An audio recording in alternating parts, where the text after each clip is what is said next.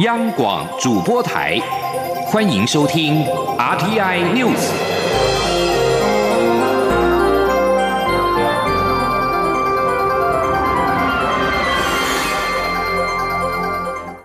各位好，欢迎收听这节央广主播台提供给您的 RTI News，我是陈子华。香港反送中行动超过一周年，文化部长李永德在今天前往参观反抗的画笔。香港反送中运动周年图像展，李永德表示，香港在抗争之后，中国对香港采取更高压的方式，这让香港朋友遭遇更困难的环境。台湾会继续对香港朋友提供协助，也相信民主自由一定会会战胜。而至于中国，东南卫视的记者因在台违反规定录制政论节目而遭到现实离境，有人因此质疑台湾政府打压新闻采访以及言论自由。对此，李永德表示，台湾政府干预的不是言论自由，而是干预了中国记者违反原本申请采访却在台录制节目的违规行为。政府完全依法行政，与打压言论自由不能类比。记者刘玉秋的报道。中国东南卫视两名驻点记者因违反规定在台录制政论节目，被文化部废止记者采访证与入境许可证，并限时离境，引发各界议论。有人批评台湾政府赤裸裸打压言论自由与人权。对此，文化部长李永德四号参访香港反送中运动周年图像展，受访时严正驳斥外界的质疑，强调台湾政府不会审查任何人的新闻，民众上节目发表亲中言论，政政府。也不会干预，但这两名记者违反规定在台录制节目，政府不再续发其记者证，要求他们离境。干预的不是言论采访自由，而是干预他们违法的行为，完全是依法行政，这与打压言论自由不能类比。有一些人一天到晚上媒体哈，去抱中国的大腿，去舔中国的屁股，这个没有人管，也没有人在乎，因为社会自有评断。但是今天的这两个中国的记者。他是申请进来采访，但是他制作节目，把台湾政府当做塑胶吗？我们只是因为他的期限到了，所以没有让他继续延续，所以这两个事情怎么能够相提并论呢？我们有审查过他的新闻自由吗？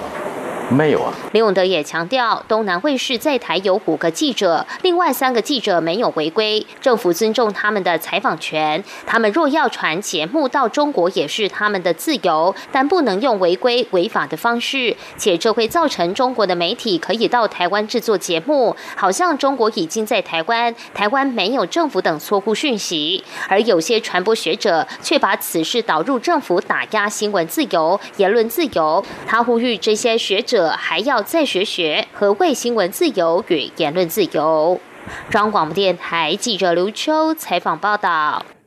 高雄市长补选将在八月十五号进行投票，国民党主席江启臣以及台湾民众党主席柯文哲在今天都前往了高雄辅选，拉台各自政党参与高雄市长补选的李梅珍以及吴义正。江启臣表示一定会全力普选，但是这场选举不是所谓的江启臣防线的问题，守护高雄才是国民党的防线。而柯文哲则是表示他在台北市执政的经验，认为高雄应该有一位更好的市长。而在面对国民党以及民众党主席在今天相继南下为党籍高雄市长补选参选人站台。民进党高雄市长参选人陈其迈则没有党主席的助阵。陈其迈表示，候选人才是选举的主角，其他辅选的脚步就随着竞选的节奏来调整。待进总成立等相关活动时，兼任民进党主席的蔡英文总统绝对会来高雄跟他一起向市民请托。记者刘玉秋的报道。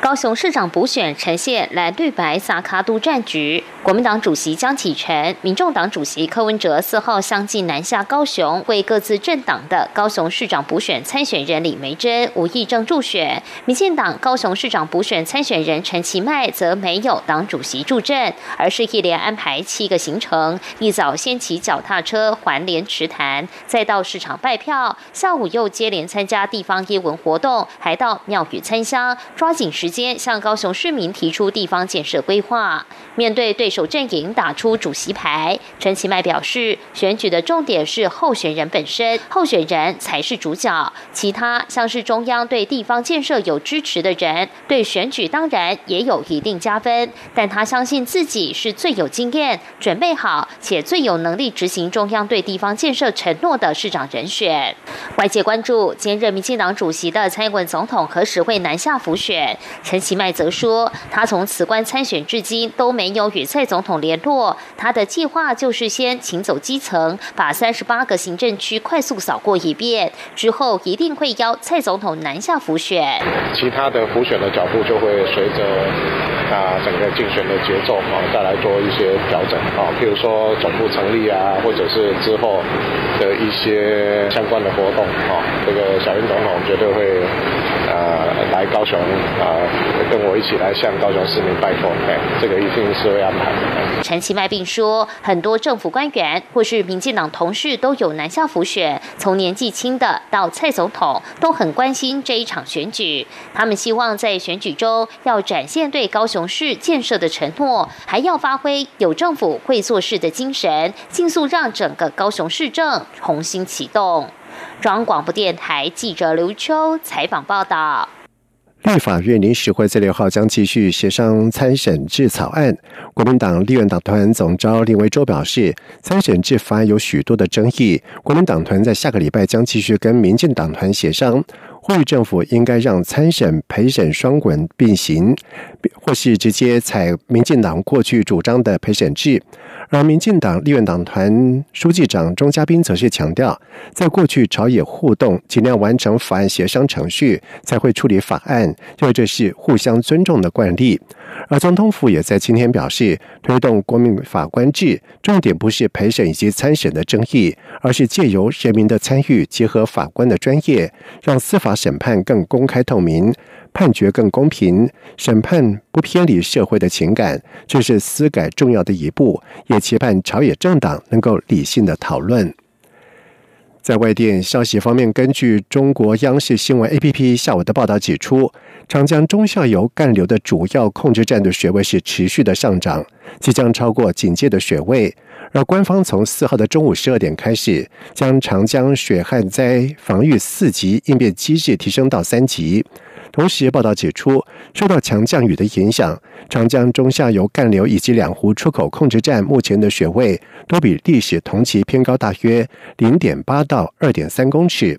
中国水利部长江水利委员会表示，在今年长江第一号的洪水虽然已经平稳通过了三峡大坝库区，但是在未来一个礼拜，长江流域将会有三次的强降雨，部分地区干流可能会发生超警戒洪水。而长江水利委员会水文局也在今天上午八点的时候，已经升级发布长江干流成林期河段以及水安江洪水黄色警戒。而未来在几天，汉口到南京河段将会达到蓝色预警的标准。而截止到七月三号，中国大陆在今年以来洪涝灾害先后造成了贵州、四川、湖南、广西、广东、湖北等二十六个省市区。一千九百三十八万人次受灾，一百二十人死亡或失踪，以及八十七点五万人次紧急转移安置，一点七万间的房屋倒塌，农作物的受灾面积达到一百五十六万公顷，而直接经济损失达到人民币四百一十六点四亿元，大约折合新台币一千七百三十六亿元。加拿大国会的利益冲突跟道德专员迪翁在三号推特上面表示，在一个和总理杜鲁道家族关系密切的慈善团体获得政府一项重大计划的合约引发争议之后，他已经对杜鲁道展开了调查。他表示，他已经将这项决定通知杜鲁道，他的调查保密，一旦完成之后就会提交报告。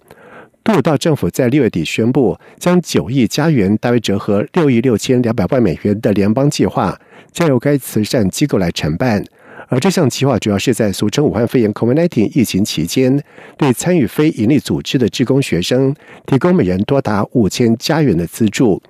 杜鲁道在一项记者会上表示，情势是以非常不幸的方式在发展。他同时为自己跟家人遭到卷入辩护，声称他一生都参与对年轻人的支持。